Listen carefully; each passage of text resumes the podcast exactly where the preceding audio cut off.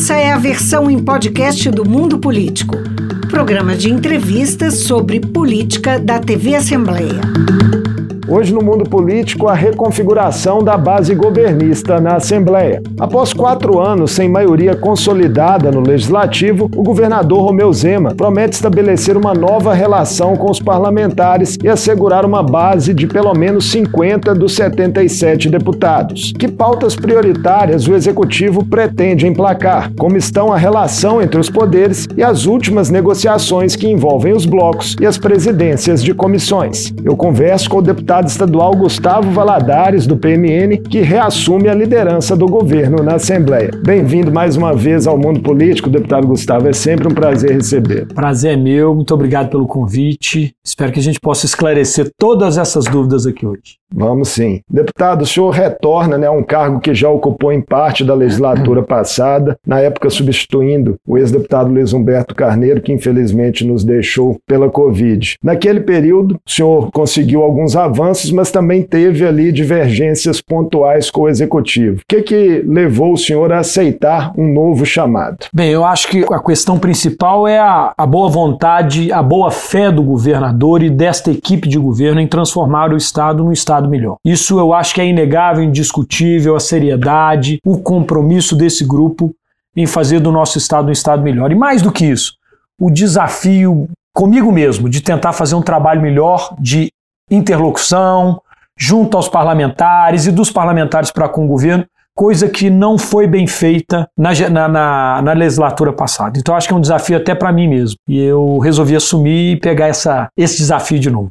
Pois é, essa relação né, entre o governo Zema e a Assembleia nos últimos anos, com a Assembleia presidida pelo ex-deputado Agostinho Patrus, foi marcada ali por turbulências e queixas públicas de lado a lado. Em que será diferente agora né, com a Assembleia sob o comando de Tadeu Martins Leite do MDB, que acabou sendo apoiado pelo governo só após outras candidaturas da base não prosperarem? É, na verdade, é, o presidente Tadeu tem um perfil, tem um perfil diferente do, do ex-presidente Agostinho. É natural que, que tenham, que tenham perfis diferentes, até porque cada um aqui tem um estilo de trabalho, cada um tem, vem de uma, de uma de uma vida diferente, né? Vem de uma relação construída com um governo diferente, enfim. Então, Tadeu tem um, tem um modelo de trabalho um pouco diferente, um pouco não, bastante diferente do ex-presidente Agostinho, apesar de ser independente, de vir de um partido que não era da base do governador Romeu Zema, mas já conseguimos estabelecer com o novo presidente, com o presidente Tadeu, um diálogo que não conseguimos fazer com, com o antigo presidente Agostinho Patrus. Foram quatro anos de muitas dificuldades. E eu estou aqui fazendo aqui o senhor esta afirmação.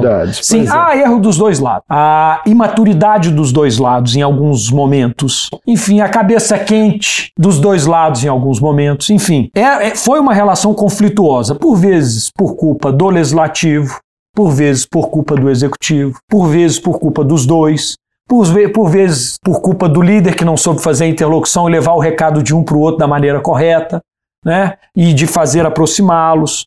Então, assim, houve vários equívocos de, de, de todas as partes e eu espero que isso não mais se repita. E eu aprendi muito, sabe, Marcos, nos últimos quatro anos, com essa relação conflituosa que nós tivemos aqui. E eu espero que eu possa agora, com a experiência que eu adquiri por conta dessa relação conflituosa, eu poder fazer com que ela não apareça mais, não volte mais a acontecer. E da parte do governador, o senhor disse que aprendeu muito. Será que ele aprendeu também? Ele faz uma autocrítica em relação ao próprio comportamento, é, em declarações, em recados que ele passava às vezes pela imprensa é, aos parlamentares? Eu, eu, eu, eu, sinto que sim. O, o, o, ser humano está em constante evolução, né? nós todos, o próprio governador também. É, foram quatro anos de muitas dificuldades da relação dele com o presidente da Assembleia Legislativa, e eu acho que isso também o trouxe ensinamentos, né, da, das, de pensar um pouco mais antes de fazer críticas vagas ao legislativo, né, de entender a importância do legislativo.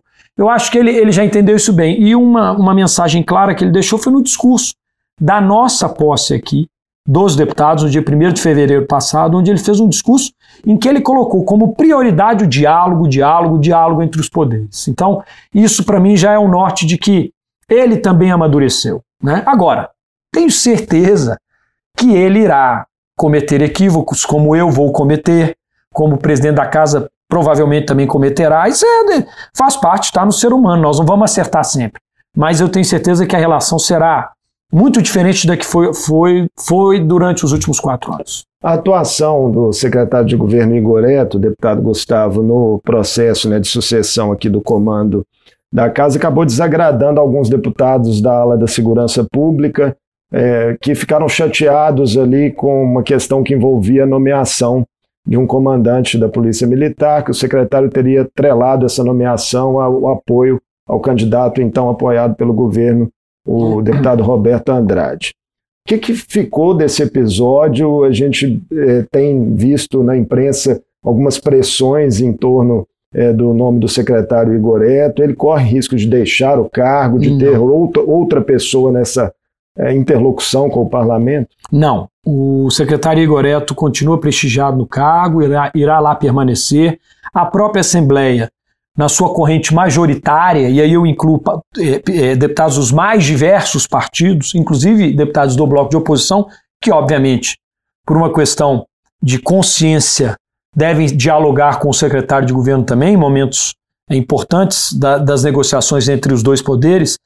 Todos acham que o secretário Igor precisa lá continuar porque já entendeu o, o dia a dia da Assembleia, como funciona, as necessidades dos deputados, como deve ser essa relação entre o executivo e o legislativo. Então ele, a saída do secretário Igor, do secretário Igor iria trazer ainda mais dificuldade numa relação que está começando a caminhar muito bem. É, a questão tocada por você da, daquela do, do, do coronel que seria nomeado para um cargo de confiança da alta cúpula da Polícia Militar no Estado foi um episódio que trouxe, obviamente, ensinamento para ambas as partes. Mas é bom que, que a gente coloque aqui de forma muito aberta que o cargo de coronel, do chefe maior, sub, é, é, chefe do Estado Maior, chefe do Estado Maior, tem um outro, acho que é subchefe do Estado Maior, o outro é o coronel da Polícia Militar são cargos que devem ser exercidos por pessoas de confiança, coronéis de confiança do governo, da gestão atual. Ora, se são pessoas de, de que devem estar lá de confiança do governo, talvez ali fosse um teste para saber se realmente era de confiança, se estava vestindo a camisa do governo. Né? Óbvio que de, deve-se respeitar os limites, as competências, a autonomia da Polícia Militar, ninguém estava pedindo nada além disso. Mas é importante que aqueles que estão vindo para o governo que venham vestindo a camisa. Então eu não vejo nada demais disso, nisso. Até o, o deputado que, que questionou, ele é foi quem. Caporeso, Caporeso é um foi quem indicou ao governo o, o, o coronel para que fosse entrevistado para o cargo. Então, é, é uma questão muito interessante, porque o deputado pode pedir e, ao governo e pode indicar ao governo que um coronel seja entrevistado para o cargo. Então ele pode interferir naquilo ali. Mas o governo não pode interferir se não gostar do perfil do, do, do, do coronel, porque não, não, não viu nele uma pessoa que está vestindo a camisa do governo? Então, ah, não, porque houve intromissão da Polícia Militar. Não tem nada disso. São, são cargos de confiança do governador que têm que ser preenchidos por pessoas que vistam a camisa do governo. Né? Então, mas óbvio que serviu de um aprendizado para o executivo e eu tenho certeza para o legislativo também. Em recente entrevista à imprensa, deputado Gustavo, o senhor afirmou que a palavra independente né, estaria fora de moda na Assembleia. Eu ali, espero. Ali numa alusão né, a termos dois blocos governistas na casa, que inclusive devem ser oficializados ainda nesta quinta-feira. Mas é fato que o presidente da casa se elegeu também por ter um perfil independente. O senhor não acredita que outros deputados vão preferir adotar essa postura de negociar pontualmente com o governo? O Marcos, olha só. É, primeiro, eu quero deixar claro aqui que quando eu disse que eu, te, eu tenho falado que o termo independente ficou fora de moda na Assembleia, é com relação à questão dos blocos. A independência do poder, eu sou um dos que defendo e lutarei por ela até o fim, que o legislativo seja um poder independente e altivo. Mas em se tratando dos blocos, é, que eu chamo de dois blocos governistas, é, eu estou muito convicto de que nós teremos uma base, juntando os dois, sólida, acima dos 50 deputados, defendendo o governo. Agora, vou lhe ser muito franco: o legislativo mudou. O legislativo, já de alguns anos para cá, ele, ele, ele, tem, ele passou a ter um perfil diferente. Acho que no Brasil todo, tá? O Congresso é assim, nas outras assembleias eu também acho que, que é assim agora. Cada negociado, cada projeto que tramitará pela casa pelos próximos quatro anos exigirá do líder de governo, dos líderes de bloco, do presidente da casa, dos presidentes da comissão, negociação e diálogo. Essa negociação e esse diálogo deverá ser feito projeto a projeto. Não existe convencimento automático. Não, não existe. Antigamente existia-se isso, era muito mais fácil. É, a vantagem é que eu já estou careca, eu não vou perder mais cabelo preocupado com isso, mas. É, mas vai ter trabalho. Vou ter muito trabalho. Mas assim, mas é algo que eu acho que está inerente ao cargo que eu estou exercendo. Então, são negocia as negociações serão feitas projetos a projetos. Tá? Eu tenho dito aos deputados duas coisas. Uma, vamos todos colocar uma pedra, em especial os deputados que já estão vindo da última legislatura. Vamos todos nós, e eu me incluo, colocar uma pedra em cima do passado, em cima das críticas feitas ao governo e do governo feitas à Assembleia. Colocamos uma pedra e vamos olhar para frente daqui para frente. Vamos construir um novo relacionamento. Isso é um dos motes que eu tenho dito aos deputados aqui na casa e que eu quero trabalhar com ele. E o segundo, todos os projetos serão trabalhados, negociados, discutidos, é, caso a caso. Não, não, não, não existe mais eu querer cobrar a fidelidade de um deputado 100% do tempo.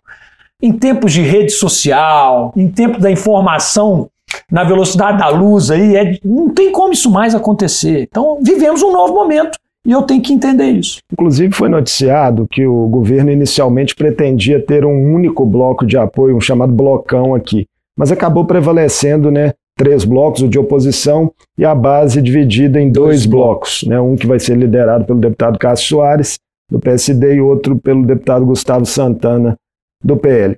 Como que ficou esse desenho da parte do governo? Ficou satisfatório? Muito. É, e é estratégico, foi estratégico também pensando nas comissões? Queria que o senhor explicasse um pouco essa dinâmica. Bem, essa é a única parte da política que ela é matemática aqui dentro da casa. Né? O número de deputados em cada bloco está diretamente ligado ao espaço que estes blocos terão nas comissões da casa. Estas comissões, durante os últimos quatro anos, na sua totalidade, foram controladas ou pelo antigo bloco independente, que na maioria das vezes era de oposição e não independente, e pela oposição. Agora nós a gente quis fazer diferente, a gente trabalhou para que fosse diferente. O, o, retrato da Assembleia com seu conjunto de deputados fez com que fosse diferente. Então, nós temos hoje mais de 50 deputados que estão alinhados ao governo. Mais uma vez, não estarão durante 100% das vezes, eu tenho plena consciência disso, mas pensam é, é, de maneira macro como o governo pensa. E aí nós achamos, ficamos em dúvida, vamos fazer um bloco só com mais de 50 deputados ou vamos para dois blocos governistas, um com 30, 30 e poucos, o outro com 20, 20 e poucos. E achamos que essa segunda opção foi melhor. Por quê? Primeiro, é impossível se controlar um bloco partidário com mais de 50 deputados nele. É, você vai estar tá praticamente criando um caos logo no início da legislatura em todos os sentidos. Imagine-se uma reunião é, de trabalho de um bloco partidário, de um bloco parlamentar aqui na casa, onde estão sentados mais de 50 parlamentares. Era impossível. Ninguém teria vez e voz ali dentro, nem para expor, colocar suas, suas posições.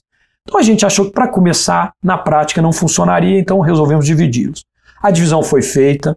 Dos dois lados nós temos, é, é basta observar, dos dois lados nós temos pessoas que já estavam ligadas ao governo na, na legislatura passada, foram bem divididas ali.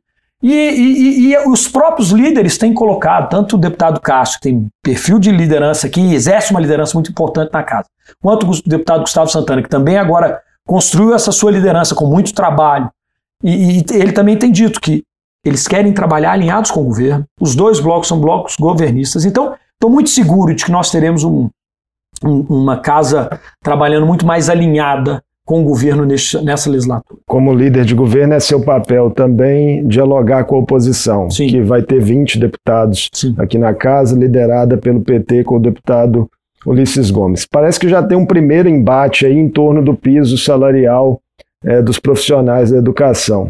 Como é que o senhor está vendo essa questão pontual e os desafios para frente? Vamos lá. Primeiro, um elogio ao deputado Ulisses Gomes, um amigo particular que tenho, é um deputado muito ponderado, muito equilibrado, uma belíssima escolha da oposição para liderar o seu bloco.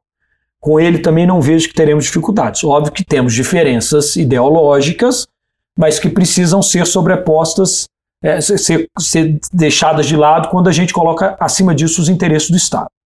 E eu tenho certeza que assim será. Com relação à questão do piso nacional dos professores, existe, obviamente, uma diferença e uma distância muito grande entre o que pensa a oposição e entre o que pensa o governo. Este assunto está sendo tratado na justiça. Temos uma PEC que foi aprovada na casa, que tratava da questão do piso salarial dos professores, lá ainda na legislatura é, em que tínhamos como governador o governador Pimentel, então foi na 18ª legislatura, não foi na última, foi na 18ª, e que está sendo questionada pelo governo na justiça. É, esta semana teríamos uma primeira reunião para, para de julgamento ou tentar ou para se tentar construir uma, uma, uma conciliação, conciliação, entre né? as duas partes. Eu espero que isso aconteça.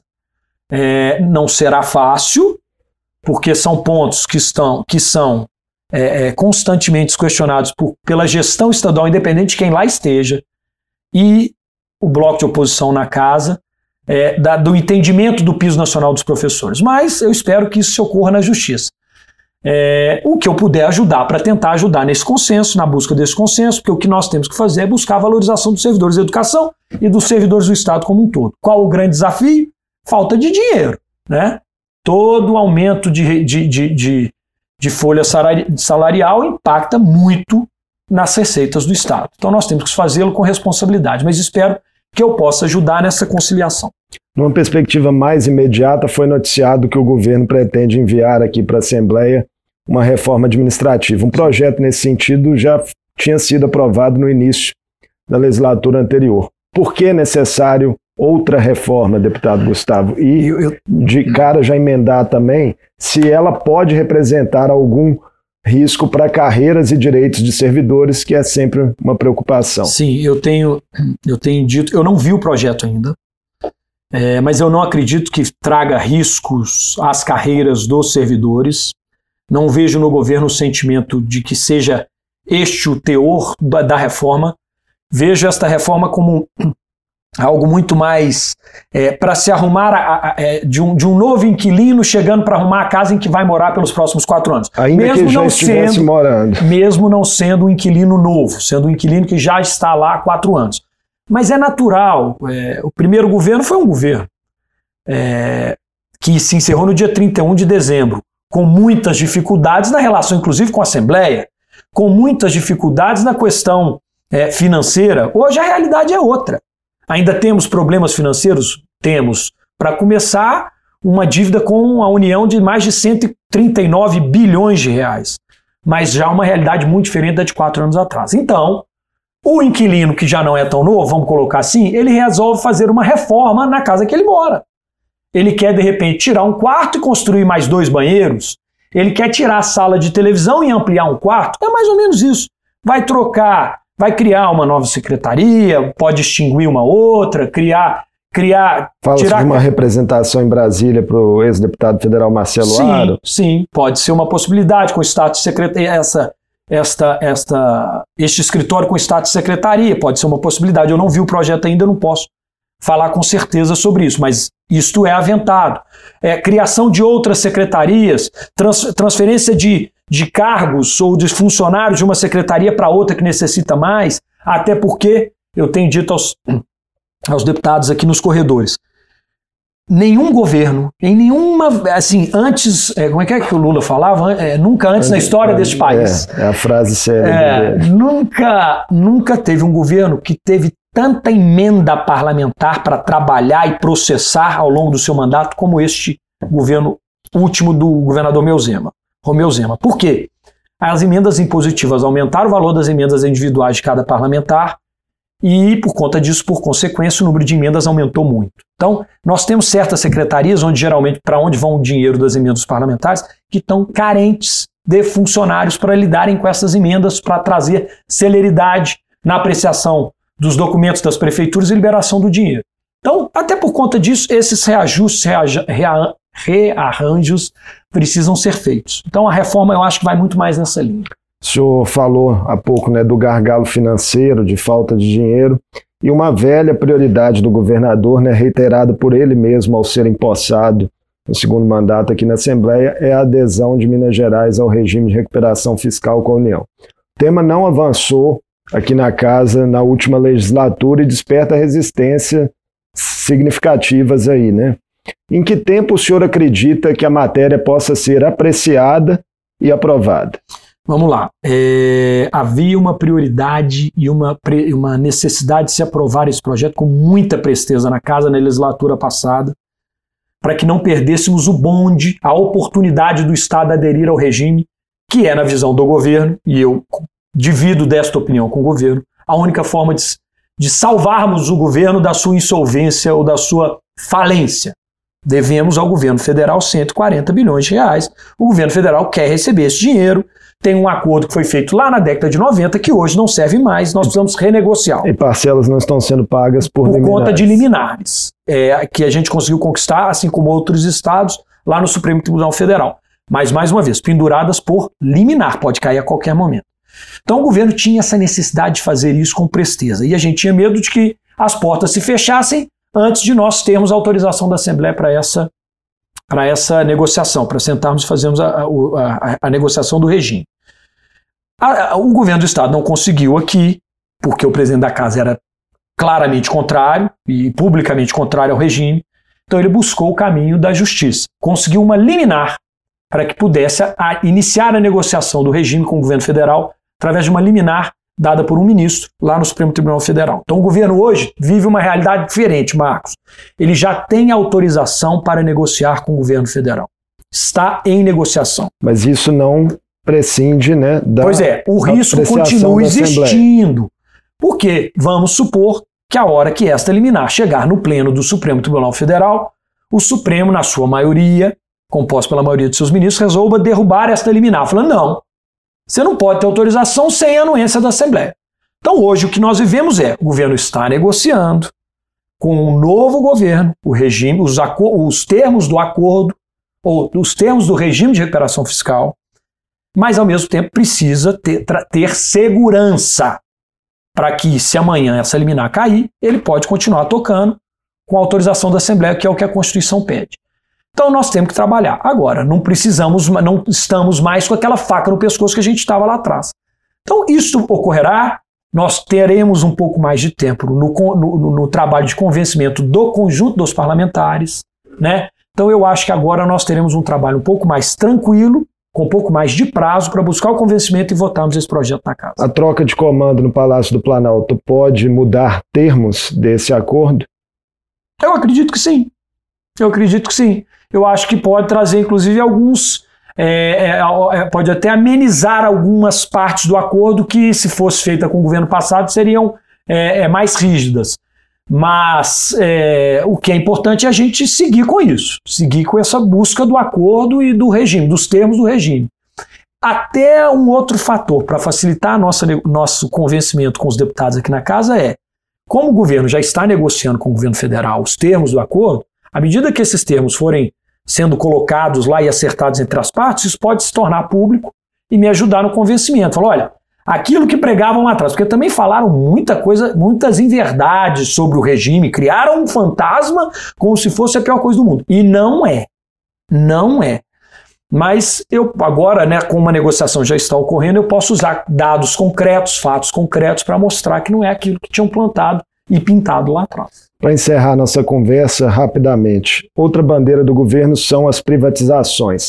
A única em tramitação por hora na Assembleia é a da Codemig, que inclusive já passou pela CCJ. Mas sempre secretários e o próprio governador falam também na CEMIG e na Copasa.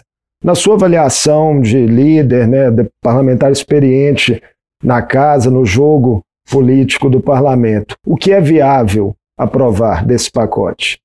Eu espero que a gente consiga aprovar a venda da Codemig com presteza, até porque este projeto já está na casa, já passou pela primeira comissão. Meu foco hoje está nela. Vou, vou guardar meus esforços neste momento para a aprovação, a autorização da Assembleia para que o Estado possa vender a Codemig. Com relação a Semig e Copasa, aí o buraco é um pouquinho mais embaixo. O governo deseja, o governo quer, O governo tem essa bandeira, fala disso publicamente, não tem vergonha, receio em expor isso, e eu também não, te, não, não posso ter. Mas eles sabem, o governo sabe que para este caso, para estes casos, será demandado um pouco mais de tempo no, na busca do convencimento. Até porque, se fôssemos tratar da privatização hoje de Semig e Copasa, nós teríamos que tratar de uma consulta popular. É, tem um plebiscito previsto na Constituição. Na Constituição do Estado, numa emenda que foi aprovada ainda no governo Itamar Franco, já há mais de duas décadas. Então, nós temos dois caminhos aí: ou fazer a consulta popular, ou buscarmos uma reforma à Constituição do Estado, se retirando a consulta popular para que os deputados deliberem sobre o assunto. São dois caminhos que nós temos que ainda precisam ser estudados, analisados pelo governo, qual é o melhor, o melhor caminho para para se tratar o assunto. Mas assim, são pontos que serão tratados em algum momento aqui na casa. Ah, Gustavo, você tem a certeza de que serão aprovados? Não, não tenho. Não tenho. São assuntos espinhosos, delicados. A Semig, em especial, ela, ela é uma, uma empresa que traz orgulho aos mineiros, apesar de, ao longo dos últimos anos, não ter prestado um bom serviço é, no Estado, está demandando, é, é, tá demandando maiores investimentos na área inclusive de, de, de, de para poder fazer a expansão da sua distribuição de energia, muita gente esperando há muito e muitos meses é, a ampliação da energia nos seus espaços, em, em, especial área industrial, mas é uma, é uma empresa que o, o mineiro tem muito orgulho em tê-la como sócio, vamos dizer assim. Então, demandará tempo, demandará trabalho, demandará paciência, mas em algum momento esse assunto vai chegar a casa. Deputado Gustavo, obrigado demais por mais essa conversa conosco no mundo político. Para nós aqui da TV Assembleia é sempre um prazer receber. Prazer é meu sempre e feliz de estar aqui e estarei sempre à disposição. Eu conversei com o deputado estadual Gustavo Valadares, do PMN, líder do governo Zema na Assembleia. Falamos sobre as articulações da base para consolidar maioria no parlamento, as relações entre os poderes e as pautas prioritárias que o Executivo pretende emplacar na nova legislatura. O Mundo Político fica por aqui. Obrigado por nos acompanhar e até o próximo programa. O Mundo Político é uma realização da TV Assembleia de Minas. A apresentação é de Marco Antônio Soalheiro, edição de áudio de Leandro César, produção de Tayana Máximo e direção de Vivian Menezes. Você pode seguir o Mundo Político nos principais tocadores de podcast. Assim você não perde nenhuma edição do programa. Para ver essa entrevista e outros conteúdos da TV Assembleia, acesse almg.gov.br/tv.